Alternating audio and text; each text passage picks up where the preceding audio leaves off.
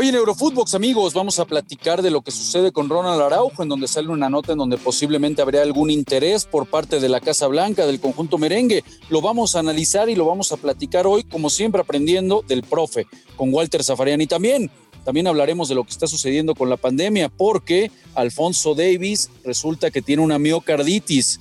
Pues sí, el COVID no está perdonando ni siquiera a los superatletas. De esto, amigos, y de mucho más, hoy en Eurofootbox, no se lo pierdan. Esto es Eurofootbox, un podcast exclusivo de Footbox. Hola banda, ¿cómo estamos? Qué placer saludarlos amigos y volvernos a encontrar aquí en Eurofootbox. Hoy con el gran profe, con Walter Zafarian. ¿Cómo estás, amigo? Hola hermano, ¿cómo va? ¿Qué haces, Rafita? Qué lindo saludar a la banda, ¿eh? A esta banda de viernes, a esta banda de viernes que ya prepara, prepara la caravana futbolera, ¿eh? Eh, y, de encuentros con amigos mientras se pueda del fin de semana. Sí, invitarlos, invitarlos, a, oye hermano, invitarlos, sí que se junten, pero poquitos, ¿no? Hay que recordar que el tema del COVID está... Ya poquito, sí, eh, claro. Está, está jodido, está jodido este tema, mi querido Walter, y de hecho vamos a platicar... al aire libre con protocolos. Totalmente. el asadito al aire libre, viene bien, bien, con buen espacio, ¿no?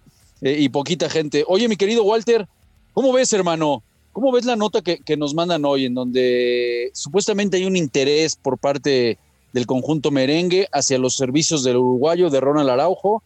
Sabemos que este futbolista del Barcelona, yo creo que es de los mejores centrales con los que cuenta hoy el Barça, eh, vence contrato en 2023 y pues ya se habla que es uno de los fichajes que quisiera hacer Florentino Pérez. ¿A poco si tú ves nuevamente algo como lo de Figo, como lo de, Luis Enrique? ¿Crees que pueda pasar algo así?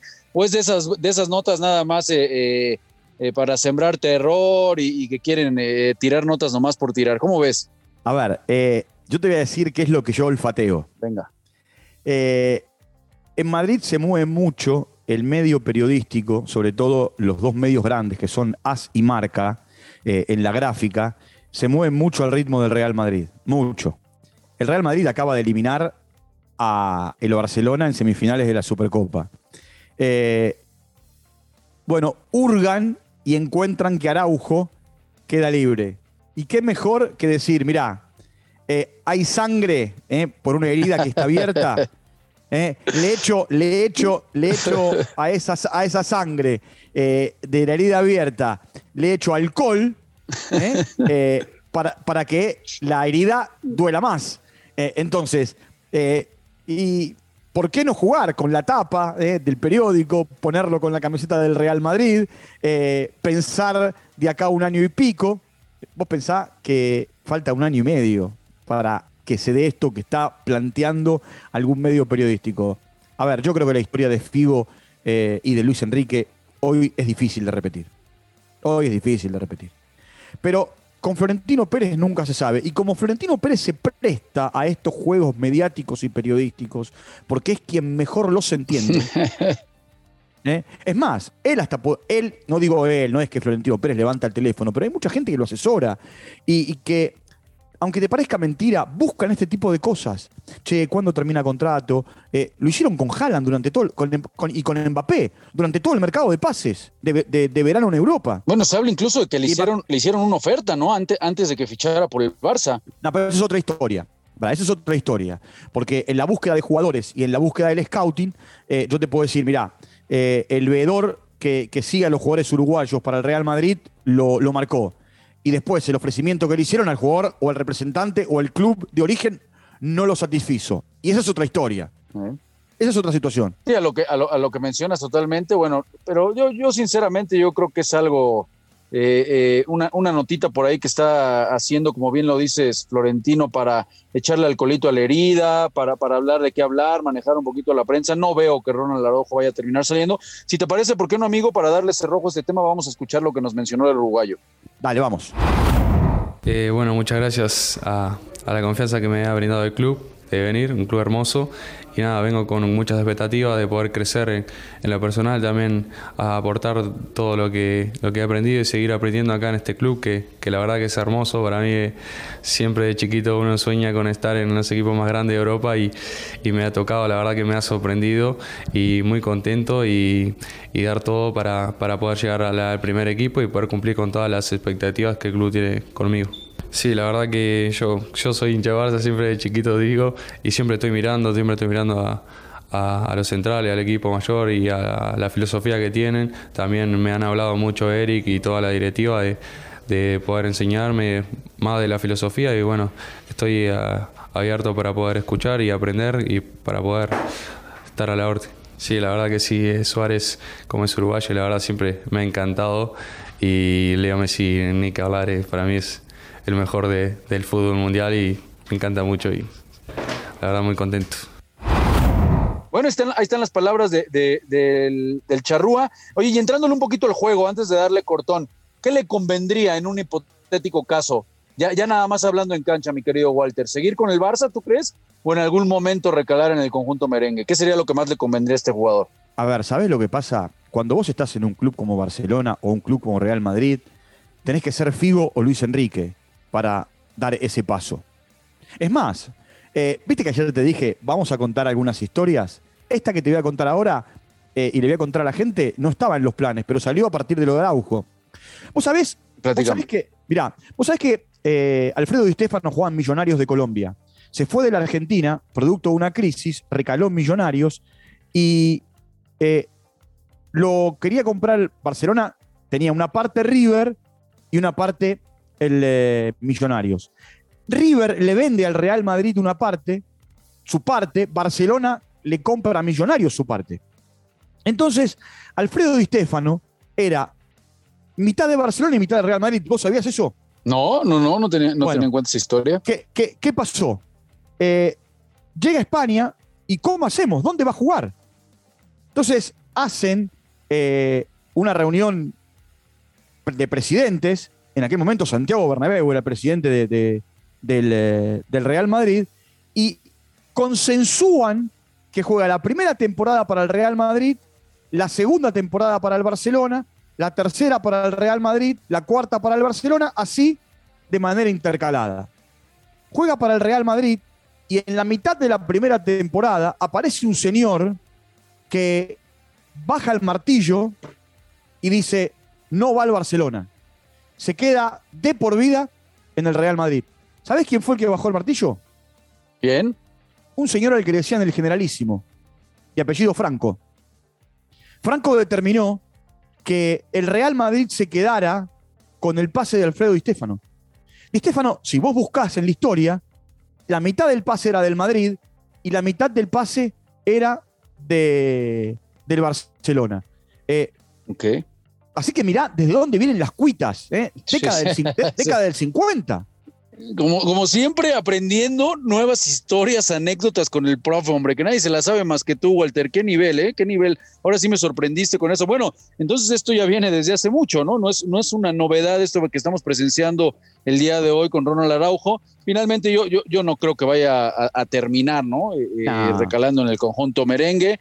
Eh, se está moviendo mucho, pero yo creo que el futuro va a ser, y aparte es el mejor central. Te, voy a decir una cosa con el cuento del Barcelona. Si, si, la porta, si la porta es inteligente, eh, le renueva el contrato por un tiempo largo. Sí, sí, totalmente. Oye, oye, mi querido Walter, y a ver, hermano, a ver, ahora sí vamos a platicar un poco de un tema que no es tan agradable, pero lo tenemos que hablar, porque hoy, hoy sale la nota de que Alfonso Davis tiene una miocarditis, una inflamación del músculo cardíaco, y bueno, pues va a tener que estar eh, eh, en observación, por supuesto. Vamos a ver qué es lo que sucede con este futbolista canadiense. Y repasando, bueno, pues ya sucedió con Aube Mayang, ya sucedió con el Kun Agüero, ya sucedió también con Eriksen, recordando lo que sucedió en la, Eurocopa. Entonces, eh, caray, esto es un tema bastante delicado, mi querido Walter, porque hay muchas, hay muchas versiones, ¿no? Eh, eh, ya sabes que la gente siempre, los antivacunas hablan de que, de que es un tema de la vacuna, otros que es un tema por post-COVID, eh, post el contagio de la, del virus. lo que es una realidad es que esta, pues esta afectación pues le está pegando a los futbolistas de primera división que, bueno, que se supone que en teoría deberían de ser unos superatletas, ¿no? Sí, ahora, hay, un par de cosas. Yo voy a agregar nombres que tienen que ver con el mundo sudamericano. Paulo Díaz, jugador de River, del seleccionado chileno, se perdió la, última Copa América porque le había dado positivo antes de la Copa América, cuando jugaba jugando para River, y la miocarditis los dejó fuera dos meses. Poncio, hoy retirado, tardó cuatro meses en volver a jugar, después de una miocarditis. Eh, Agüero sufrió doble contagio, porque cuando parecía que le daba negativo, le volvió a dar positivo. Yo no digo que Poncio, que, perdón, que Agüero se retiró producto del COVID, pero también lo puede haber empujado. Eh, estamos estamos eh, ante una situación en la que el futbolista eh, o el club no quería que el futbolista se vacunara en plena competencia, producto de no perderlo en el medio de los torneos. Y hoy entienden, y hoy entienden, de hecho, vos fijate, Cesni no jugó la final de la Copa de Italia, atajó Perín, porque no tenía completo su, eh, Bademecum de vacunación. Entonces, hoy, por ejemplo, en Sudamérica, eh, el que no tenga las vacunas no juega la eliminatoria. Renan Lodi, el jugador del Atlético de Madrid, no fue convocado por Tite porque no cumple con las dos dosis mínimas que se necesitan. Entonces, Bayern de Múnich tiene muchos jugadores que han decidido no vacunarse. Entre ellos, la mayoría de, la mayoría de ellos se ha contagiado. Davis, Chopomoting, eh, ¿quién más? A ver, eh, Genabri, eh, eh, Kimmich, la han pasado mal. Kimmich, sí, sí. La han pasado mal. Y, ser atleta de alto rendimiento no te lleva a no tener complicaciones después. Las puede tener el que tiene alto, rendimiento o el que lamentablemente está 20 o 30 kilos por encima de su peso normal. O tiene una, una comorbilidad. Sí, la, verdad, Walter, que es, un tema sumamente delicado porque, insisto, eh, uno, uno eh, está a favor de las vacunas y demás, respetamos mucho, por supuesto, a la gente que no se quiera vacunar, eso pasa a nivel muy personal.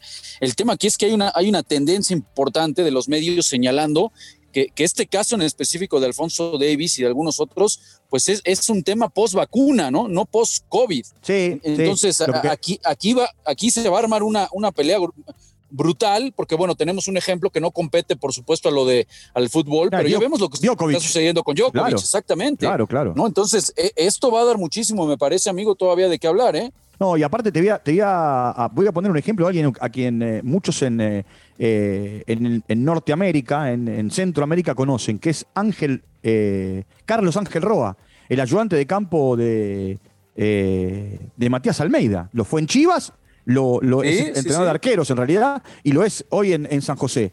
Él, por una cuestión religiosa, no se vacuna. En el año 89, él jugaba en Racing y fueron a jugar a África. Y por no vacunarse, él volvió contagiado de malaria. Ok. Después, por supuesto, fue leve, fue tenue. Eh, Viste, hoy eh, tenés, tenés eh, que tomar recaudos. De hecho, Hoy cuando vas a algunos países, si no mostrás el pasaporte sanitario con fiebre amarilla, con malaria, con paludismo, con lo que fuere, no te subís. Y hoy lo más probable es que le agreguen el pasaporte sanitario del COVID. De hecho, hoy hay un montón de países que si no mostrás eh, tu pasaporte sanitario o tus dosis de vacunación, no entras. Bueno, le está pasando a Djokovic, como decís vos, en Australia. Sí, este, este es un tema muy, muy delicado que, por supuesto, insisto, yo respeto mucho a las personas que, que por ciertas, ciertos motivos no se quieren vacunar, ¿no? Es muy respetable.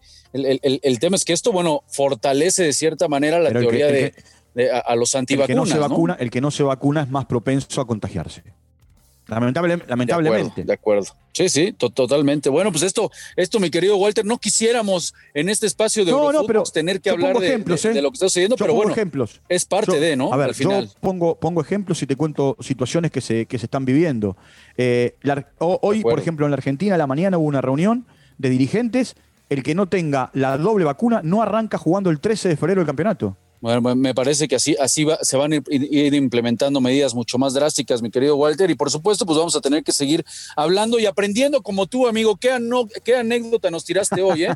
Ahora sí te la sacaste de la chistera con esa nota, de verdad que la banda y un servidor estamos, como siempre, complacidos de seguir aprendiendo de tus conceptos, mi querido amigo. Muchas gracias por acompañarnos. Bueno, un abrazo grande. Buen fin de semana a la banda eh, y a ver mucho fútbol, porque hay mucho fútbol alrededor del mundo por supuesto, vamos a estar muy pendientes de todo lo que rueda la pelota y el lunes vamos a estar ahí, por supuesto, para platicarlo con todos ustedes, banda. Les mandamos un fuerte abrazo. Walter Zafarian, Rafa Márquez Lugo, gracias por escucharnos.